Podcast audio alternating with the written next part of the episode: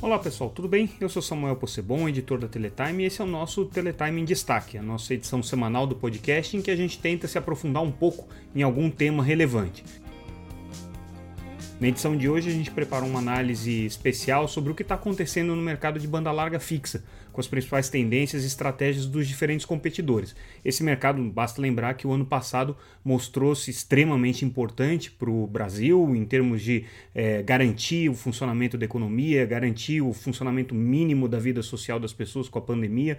É, é um segmento que mais tem crescido dentro das telecomunicações nos últimos anos, constantemente, praticamente blindado a qualquer tipo de crise. Então a gente vai tentar entender um pouco mais o que está acontecendo nesse mercado.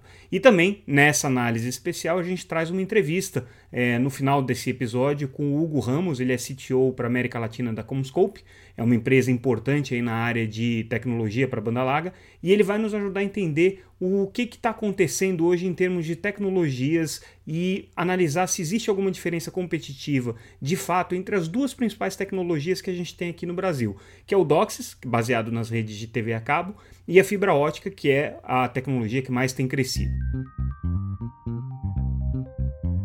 Bom, mas antes da gente entrar é, nesses temas específicos de banda larga e a gente poder se aprofundar no nosso Teletime em Destaque, eu vou querer trazer para vocês algumas das matérias que a gente publicou na nossa última newsletter, na sexta-feira, no dia 15. Foram muitos temas importantes aí que a gente trouxe, então quero destacar alguns para vocês, lembrando sempre que essas matérias estão disponíveis no nosso site gratuitamente, www.teletime.com.br. Vocês podem entrar lá, é, acompanhar, ler as matérias e também fazer inscrição para receber é, diariamente a nossa newsletter com todos esses destaques.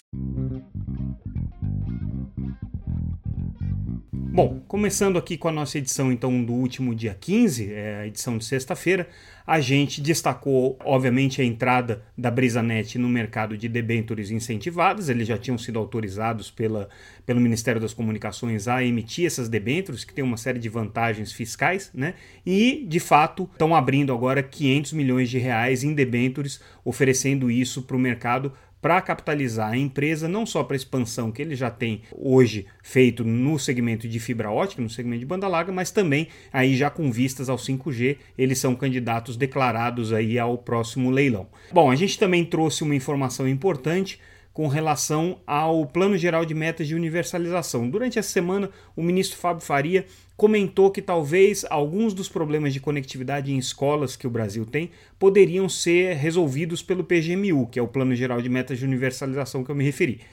É, a gente, na ocasião, inclusive, destacou que o PGMU não fala uma linha de escola. Na verdade, fala sobre uma possibilidade das escolas pedirem instalação de orelhão e prioridade para instalação de linhas fixas, caso seja requerido por parte dos diretores das escolas públicas e, e privadas do Brasil. Mas nesse caso, o que está acontecendo, e a gente apurou, é que o Ministério das Comunicações pode reavaliar o PGMU, pode refazer o PGMU, ele é um decreto presidencial, justamente para poder incluir algumas dessas metas de cobertura em escola. PGM1 é um tema muito polêmico porque são as metas de universalização que se aplicam para as concessionárias. Elas valem até 2025, então para você ter uma alteração agora, você teria que repactuar isso daí com as próprias operadoras e é necessário fazer um encontro de contas entre o que o governo entende que as operadoras devem em termos de metas de universalização e o que as operadoras entendem que o governo deve em termos de não cumprimento aí das medidas que garantissem o equilíbrio econômico financeiro da concessão. Então, é um assunto bastante delicado. De qualquer maneira, do jeito que está o PGMU com as metas de banda larga, é considerado muito difícil de ser cumprido pelas concessionárias. A gente sabe que vai ter uma briga judicial e talvez essa revisão para incluir metas de educação possa ser interessante do ponto de vista de resolver esse embrólio. Por outro lado, cria-se outro, porque essa infraestrutura para atender as escolas é necessariamente uma infraestrutura de banda larga, e estando vinculado ao PGMU, que é um decreto que vale é, para telefonia fixa, para concessão de telefonia fixa, ele se torna, portanto, um bem reversível. A gente já discutiu essa questão da reversibilidade em outras ocasiões, mas é um embrólio que pode se colocar. O governo, o Ministério das Comunicações, também informou que está prestes aí a editar um decreto regulamentando o FUSH, o Fundo de, de Universalização das Telecomunicações, que teve a sua lei alterada no final do ano passado, e essa lei justamente pediu para que se criasse um conselho gestor do FUSH. Então deve estar tá saindo o decreto com esse conselho, a partir daí prepara-se o orçamento agora já para 2022, já que 2021 esse orçamento do FUSH está perdido, está contingenciado, ninguém mais tem esperança que esse dinheiro saia. A Oi, que é a principal concessionária e é a principal contribuidora do FUSH nesse momento, ela tem advogado já há um bom tempo, desde o ano passado, que parte desses recursos do fundo de universalização sejam usados para subsidiar serviços de telecomunicações. Ela entende que não deveria ser apenas para expansão da infraestrutura, mas também para o subsídio dos serviços. Esse é um ponto, então, que a gente está destacando no noticiário.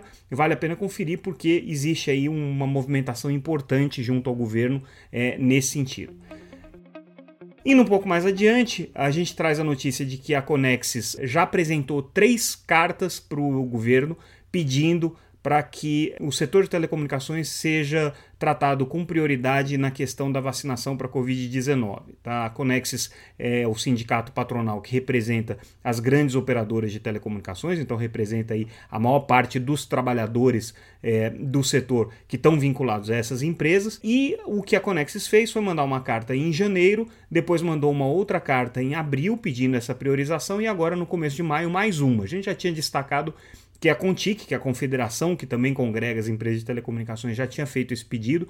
A FENINFRA, que é a, a federação que representa as empresas que constroem infraestrutura, onde está boa parte dessa mão de obra, também já fez esse pedido de priorização. Agora, o que a gente destaca nessa matéria, que é importante, é um número: 21,6% dos trabalhadores de telecomunicações já se contaminaram com o Covid, segundo o levantamento que a Conexis fez. É um número extremamente expressivo. A explicação para isso é porque são é, trabalhadores que têm muito contato em rua, porque estão fazendo instalação das redes, estão entrando nas residências das pessoas para fazer a instalação dos serviços e também fazendo atendimento em loja, e isso eleva de maneira bastante expressiva o grau de contaminação.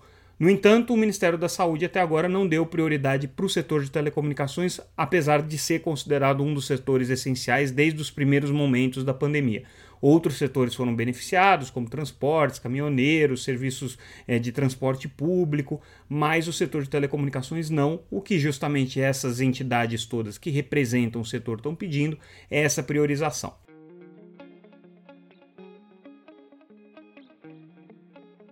Bom, a gente dá também uma matéria sobre o balanço da Telebrás, a estatal de telecomunicações, que teve o seu prejuízo majorado em 106% no ano passado, é um prejuízo significativo, mesmo considerando toda a subvenção que o governo tem dado por considerar a Telebrás uma empresa capital dependente do, do, do Estado, ou seja, ela depende do orçamento da União porque ela está em processo de privatização.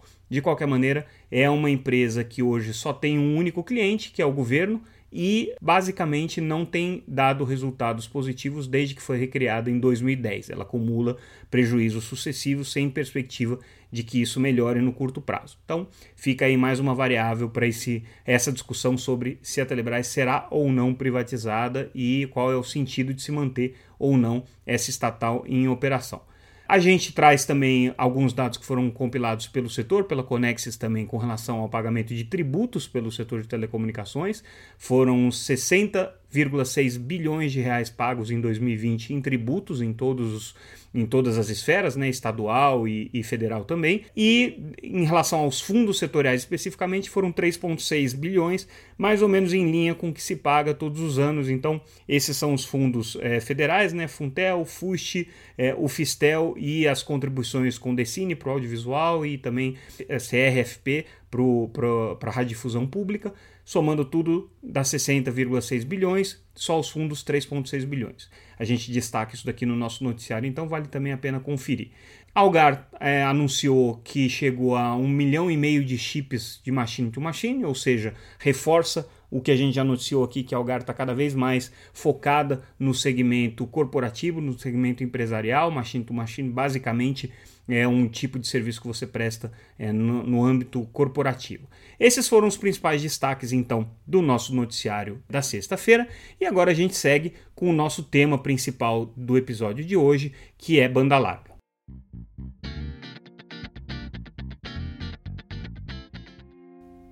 Bom, maio tem sido um mês especialmente relevante para a gente é, entender com exemplos bastante concretos o que está acontecendo no mercado de banda larga fixa no Brasil. A gente teve a publicação de vários balanços das operadoras com os principais números, pelo menos uma grande operação de consolidação em que a gente viu duas empresas se juntando. A Anatel publicou um estudo anual bastante interessante sobre o mercado de banda larga, analisando aí os dados de 2020. Um grande banco trouxe é, uma análise sobre como eles veem o cenário competitivo. A gente está falando do BTG, que fez uma análise especificamente com relação a Claro e a, e a força que a Claro tem na competição no mercado de banda larga. A gente também viu o anúncio de algumas estratégias dos pequenos e médios operadores em relação a um amadurecimento financeiro, vamos dizer assim, né? um fortalecimento financeiro ao longo dessa semana. Né? Foram operações importantes envolvendo a Unifique, envolvendo a Brisanet então, foi um período bastante profícuo para a gente poder fazer essa análise. Nesse episódio, o que a gente vai fazer é justamente entender esses fatos, né? E a gente vai fechar com, como eu já anunciei, uma entrevista com a Comscope, que é uma das principais empresas fornecedoras de equipamento para a rede de banda larga, para entender como é que está essa dinâmica competitiva entre as duas principais tecnologias que a gente tem no Brasil, que é o cabo e a fibra ótica. A gente começa trazendo alguns números gerais importantes para se entender o tamanho do mercado de banda larga fixa no Brasil. Ele hoje tem 36,3 milhões de acessos é, ao todo. Né? Esse número é, representa só aquilo que está registrado oficialmente na Anatel, mas possivelmente é maior porque boa parte das pequenas empresas que prestam serviço de banda larga nos diferentes municípios tem optado por não é, registrar suas informações nas bases de dados da agência. Não existe obrigação das empresas declararem quantos clientes têm, a não ser acima de um determinado patamar, né, acima de 5% do mercado, mas a maior parte dos pequenos operadores não registra esses números. Tá? Então, ele é um número subdimensionado, ninguém tem exatamente a dimensão de quanto que é que tem diferença, mas considera-se aí que o Brasil tem, então, de 36 a 40 milhões de acessos de banda larga fixa. É um mercado que tem uma tendência de crescimento permanente já há muitos anos, né?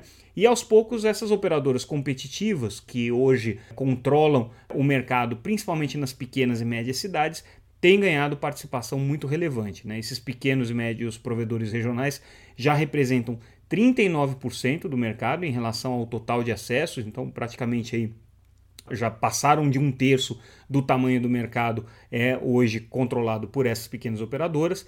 Essas empresas competitivas, que também a gente chama de ISPs, né, já tem mais de 14 milhões de clientes, também segundo esses dados, mas possivelmente é mais por conta dessa questão dos dados é, que são declarados. E as grandes operadoras, por sua vez, a gente está falando aí da Oi, da Vivo, da Claro e da TIM, que são as quatro que são consideradas grandes aí pela Anatel, tem outros 22,2 milhões de clientes. Então, quer dizer, a gente tem aí os pequenos operadores com 40% do mercado, em torno de 14 milhões de assinantes, e é, o restante aí com as grandes operadoras, 22,2 milhões de assinantes de banda larga fixa.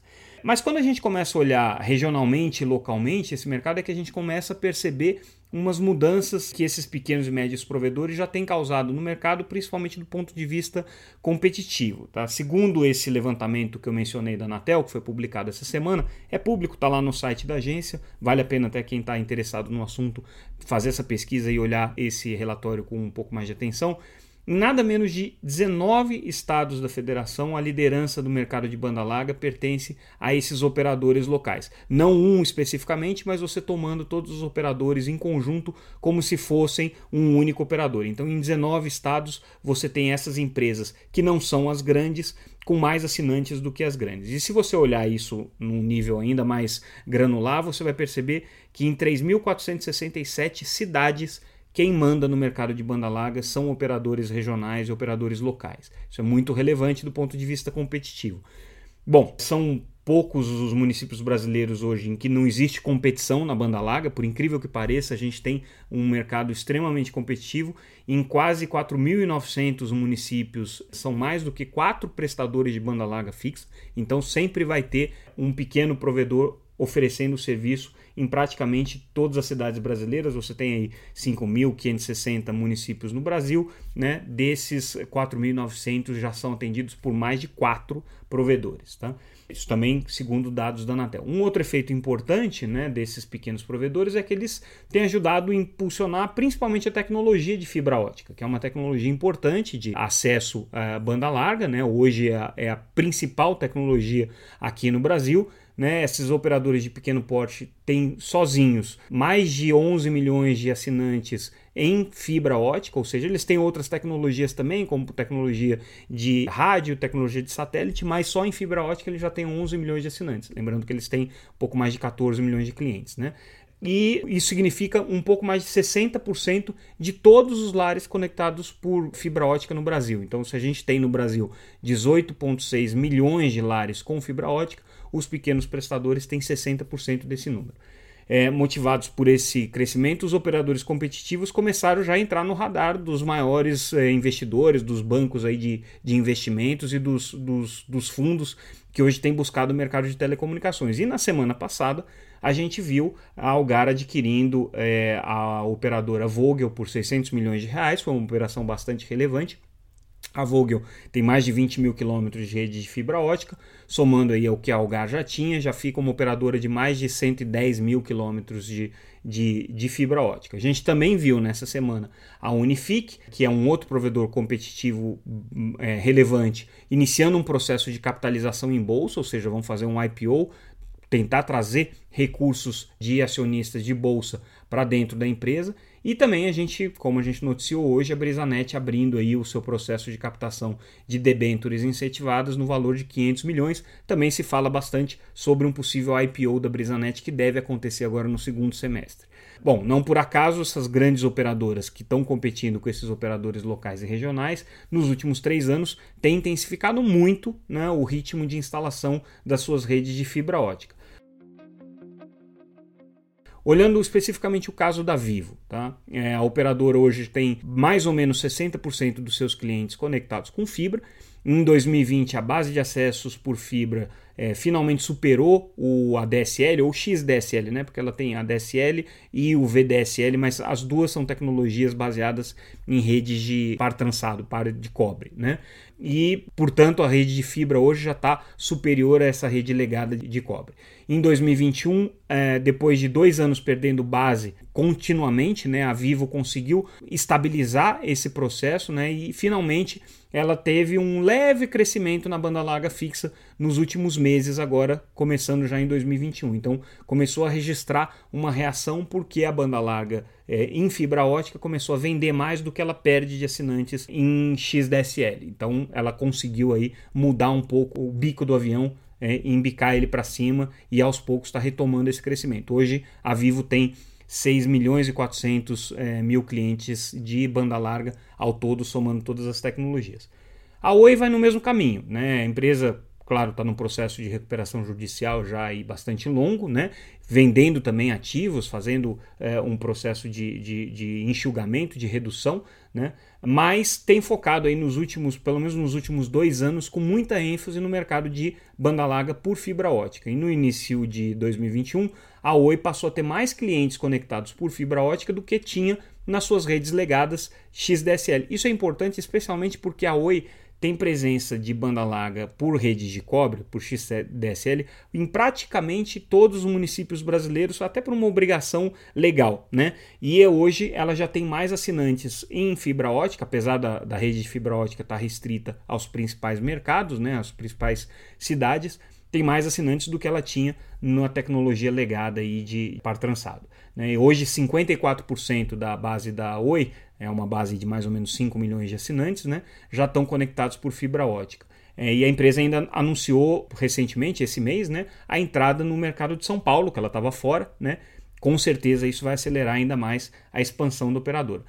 O ritmo da Oi é bastante intenso. Em 2020, ela foi a operadora que mais ganhou assinantes em fibra ótica, considerando todas as empresas aí que estão no mercado. Então, com um ritmo de expansão bastante agressivo, mas por outro lado, isso faz com que a empresa também queime muito caixa, queime muitos recursos. A Oi está em processo de recuperação judicial, então recursos ali são muito escassos, porque ela não tem como se endividar mais, né? Mas ela já anunciou que vai continuar queimando caixa para manter essa estratégia pelo menos até o ano que vem. Então é o tempo aí que ela precisa para se desfazer dos outros ativos, possivelmente sair do processo de recuperação judicial e sair desse processo todo com uma base sólida de clientes atendidos aí por redes de fibra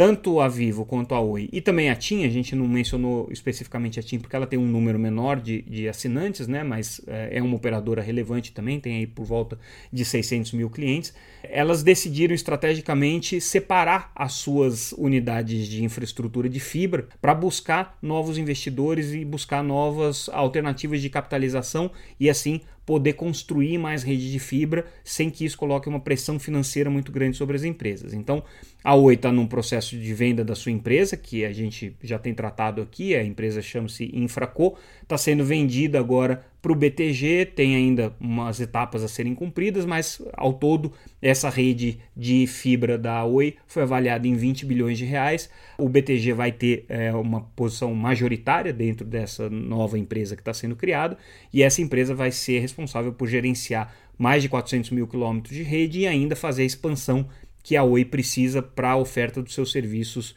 é, de, de banda larga.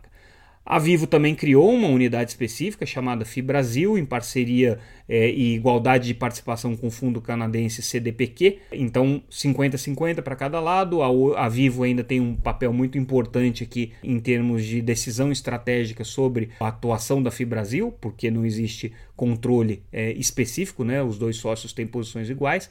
E essa FIBrasil vai gerenciar a expansão da rede de fibras que a Vivo utiliza, em troca, óbvio, de uma garantia de contratação dessa infraestrutura por parte da própria Vivo. Então a empresa FIBrasil nasce já com um cliente importante, que é o caso da Vivo, igualzinho está é, tá acontecendo no caso da Oi também, a Infraco vai ter a Oi, a própria Oi, como principal cliente. A TIM foi num modelo parecido, criando uma rede, uma subsidiária separada, né? com uma rede que vai gerenciar uma rede aberta, segregou os ativos e fechou com o fundo IHS como sócio parceiro investidor, também anunciado agora em maio. Esse fundo vai ter 51% das operações. Essa empresa foi avaliada em 2,6 bilhões de reais, vai receber ainda é, alguns investimentos e vai ter como propósito é, construir redes, principalmente redes de acesso para a TIM, que a TIM precisa ampliar a sua quantidade de acessos em fibra.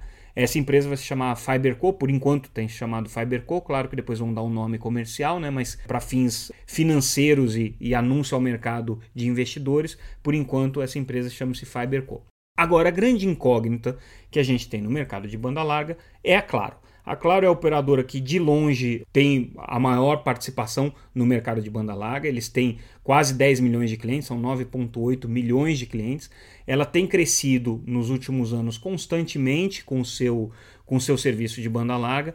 Ela se beneficiou durante muitos anos, né, mais de uma década, de ter a principal tecnologia de banda larga e a mais robusta tecnologia de banda larga disponível no mercado brasileiro, que é o DOCSIS, que é uma tecnologia baseada nas redes de fibra e cabo coaxiais desenvolvidas para o serviço de TV a cabo. Então, como a Claro nasceu da NET, né, que era uma grande operadora de TV a cabo, a principal operadora de TV a cabo, tem uma quantidade grande de redes que já estava operando com esse DOCSIS, com esse padrão de banda larga desde o começo dos anos 2000, foi pioneira aí no mercado brasileiro e ela se beneficiou muito disso, combinando ainda é, uma estratégia de marketing agressiva com um combo em que você tinha telefonia fixa, você tinha também a telefonia móvel, você tinha o serviço de TV por assinatura.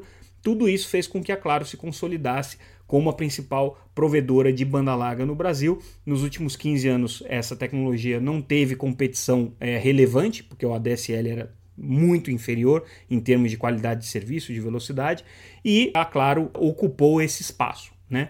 Mesmo nos últimos anos em que a TV paga, né, que também era um outro pilar importante aí da estratégia de combos da Claro, começou a entrar num processo de erosão acentuada de base, perdendo aí 5 milhões de clientes desde 2014, é, a Claro não perdeu base de banda larga fixa. Então ela conseguiu manter essa posição. Mas nos últimos seis meses, isso aqui é o importante, a Claro tem mostrado uma certa estabilidade nesse crescimento. Então, assim, ela não está perdendo base, mas ela também não está crescendo como ela vinha crescendo, conquistando mais clientes, ampliando o seu market share de banda larga. Né? Ela está num processo de estabilização, perdendo um pouco de market share porque o resto do mercado continua crescendo e a, a base dela está igual Ela até tem uma estratégia de diversificação da tecnologia, então algumas cidades hoje da Claro já são fibradas, né? Já são a, a rede já é baseada em fibra ótica 100%. Lembrando que o, a rede de TV a cabo tem fibra ótica também, mas não é até a casa do cliente, ela vai até os nós da rede, né? Até os nodes, e aí a partir dali a fibra ótica é ramificada por meio de cabos coaxiais para chegar nas casas do cliente. Então por isso que chama rede HFC, que é, é rede de fibra e cobre híbrida. Né?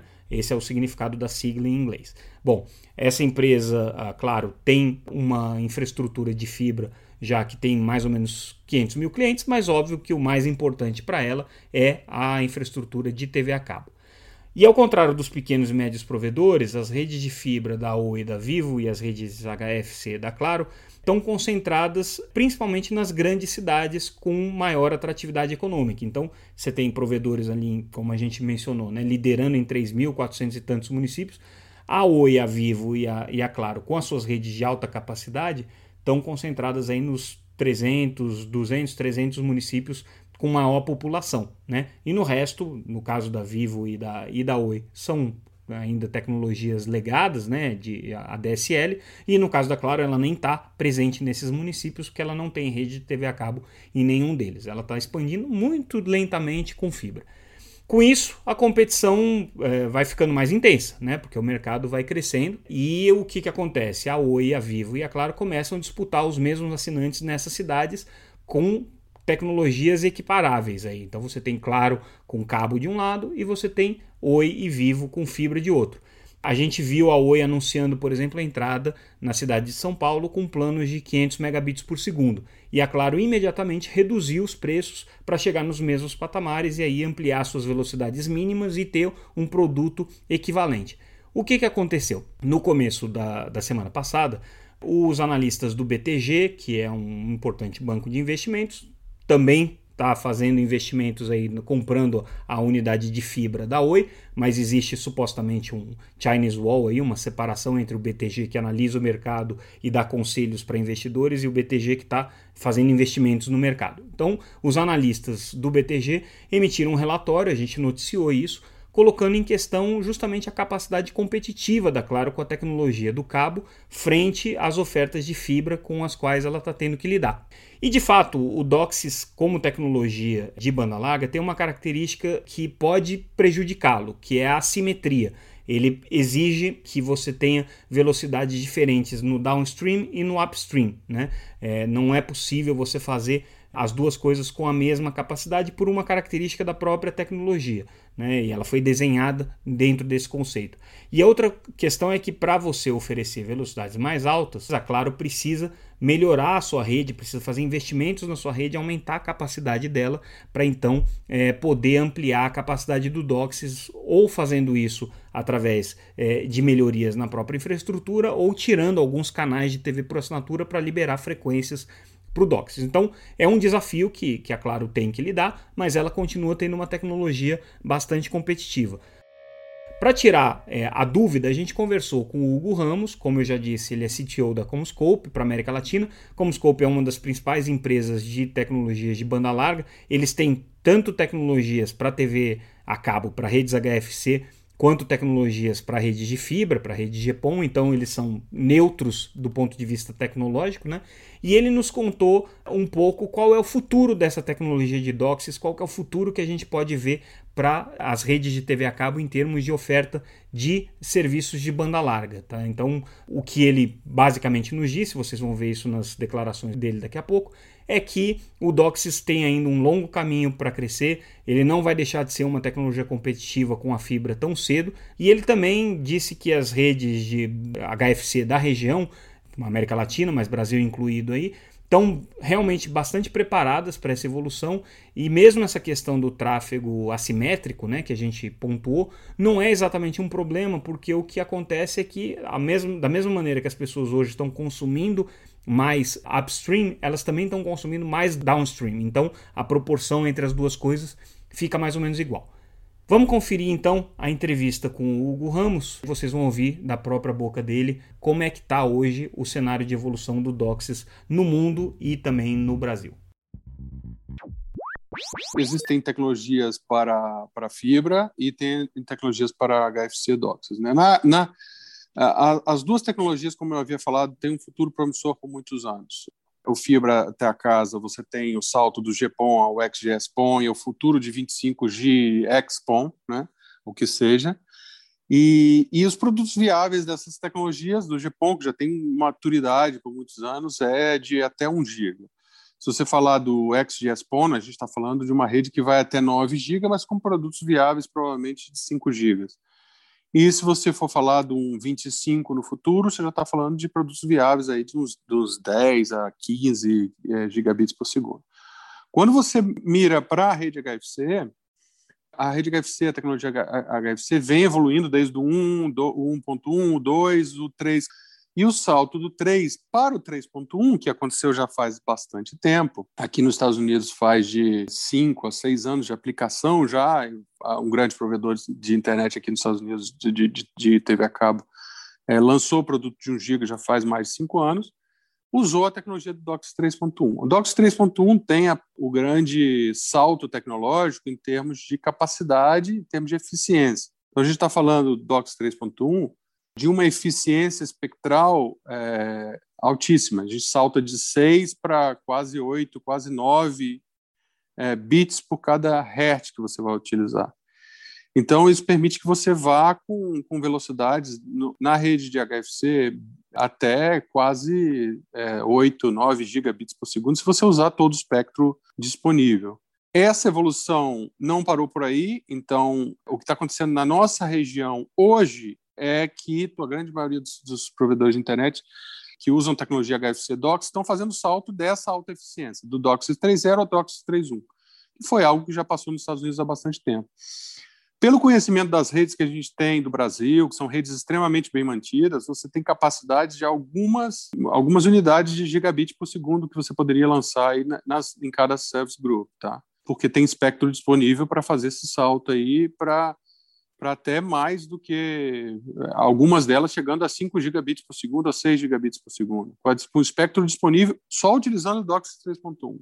É, essa tecnologia não parou por aí. Né? Essa tecnologia não parou por aí. No futuro, daqui a alguns anos, eles estão pensando já em mais altas bandas. Né? A gente tem, tem que sempre pensar para o futuro. Então, a, a, a já começou a discutir o que a gente chama de DOCSIS 4.0. Aí o DOCSIS 4.0 fala de duas vertentes, duas opções. Uma opção que é o Full Duplex DOCSIS, e a outra, outra conversa, que é a outra frente do DOCSIS 4.0, que é sim aumento de espectro. E aí a gente está falando de um 25, 16 a 25 gigabits por segundo na descida. O, o DOCSIS 4.0 já está especificado, é, mas a viabilidade de produtos ainda leva bastante tempo. Né? A gente não acredita que, que será uma competição, a gente acredita que vai ser uma, é, uma aplicação de tecnologias a cada um que fez o investimento da sua rede então, se você olha o GPON, ele tem um produto viável de 1 gigabit por segundo. Se você olha o HFC com DOCSIS 3.0, já fazia 1 gigabit por segundo. E você viu, na realidade, isso acontecer aqui nos Estados Unidos há cinco anos atrás, com, com aplicação de também DOCSIS 3.1, porque foi um salto de eficiência o DOCSIS 3.0 já chega, ele é comparável a um produto viável de um XGS-PON. Então, o XGS-PON fala de 9.6 gigabit é, de banda. E o HFC DOCSIS 3.1, se você usar todo o espectro disponível na rede, você digitalizar todo ele para fazer DOCSIS 3.1, você chega a velocidades bem próximas de 7, 8, até 9 giga, giga, gigabits por segundo. Então, as comparativas são essas. As duas tecnologias têm uma vida promissora por muitos anos. É, o, as demandas que a gente tem na região, elas não, tão, são, não são tão altas como no resto aqui nos Estados Unidos, por exemplo. Então, vai ter uma vida muito mais, mais, mais ampla. O salto que a gente está falando do XGS-PON, ele é comparável com o salto do DOCSIS 3.1 tradicional, desde que você comece a usar mais espectro, tá? A gente, inclusive, já tem produtos de 1 GB na região, que foi muito simples de ser feito exatamente pelo fato de, da mesma maneira que foi feito aqui nos Estados Unidos, com 1 GB que já tem bastante tempo. O DOCSIS, é, alguns estudos que eu fiz com algumas operadoras é, mostraram que o espectro disponível pode chegar a 4,5, 5 GB em alguns casos. No Chile em outros lugares a gente fez alguns estudos, no Brasil a gente fez outros. a gente tem um acompanhamento anual de, de consumo de banda por usuário.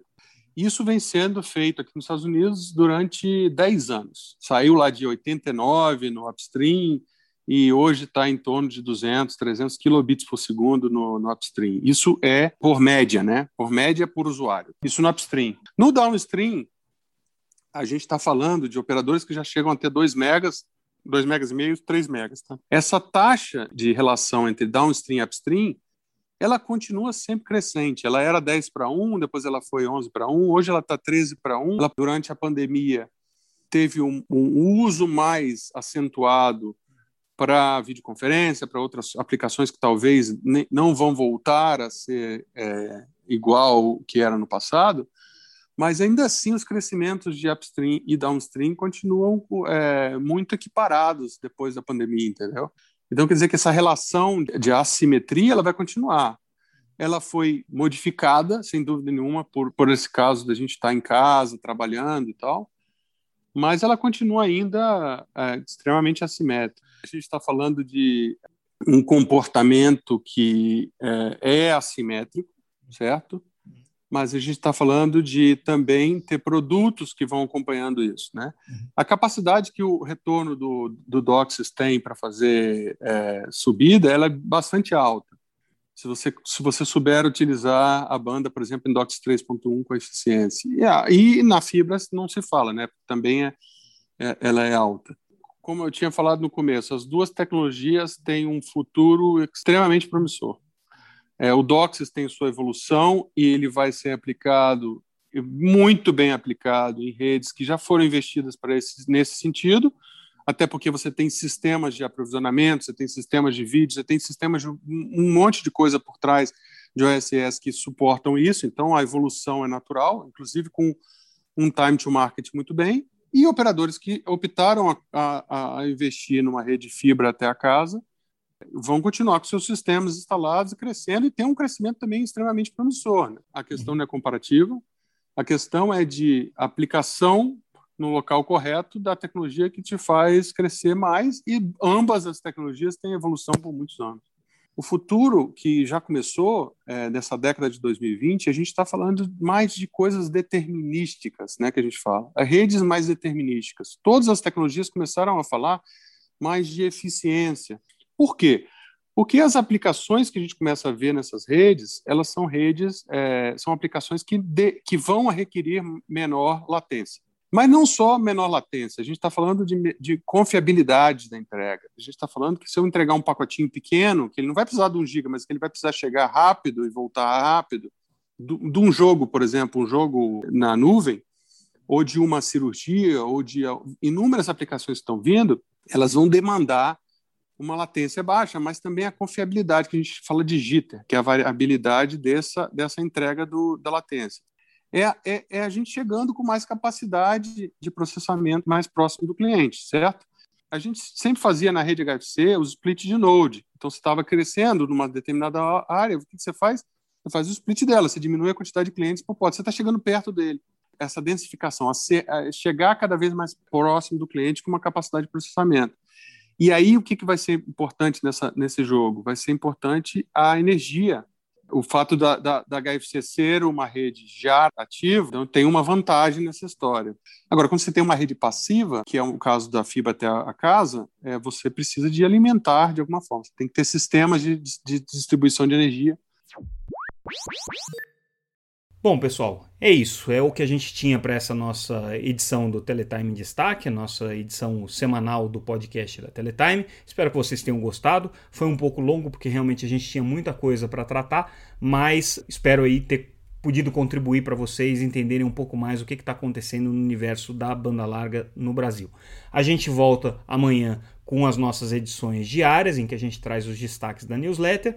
E por enquanto ficamos por aqui. Semana que vem tem mais Teletime em Destaque. Até mais. Lembrando que esse nosso podcast ele é sonorizado e editado pelo Bruno do Amaral, que é nosso repórter, editor adjunto e também guitarrista nas horas vagas.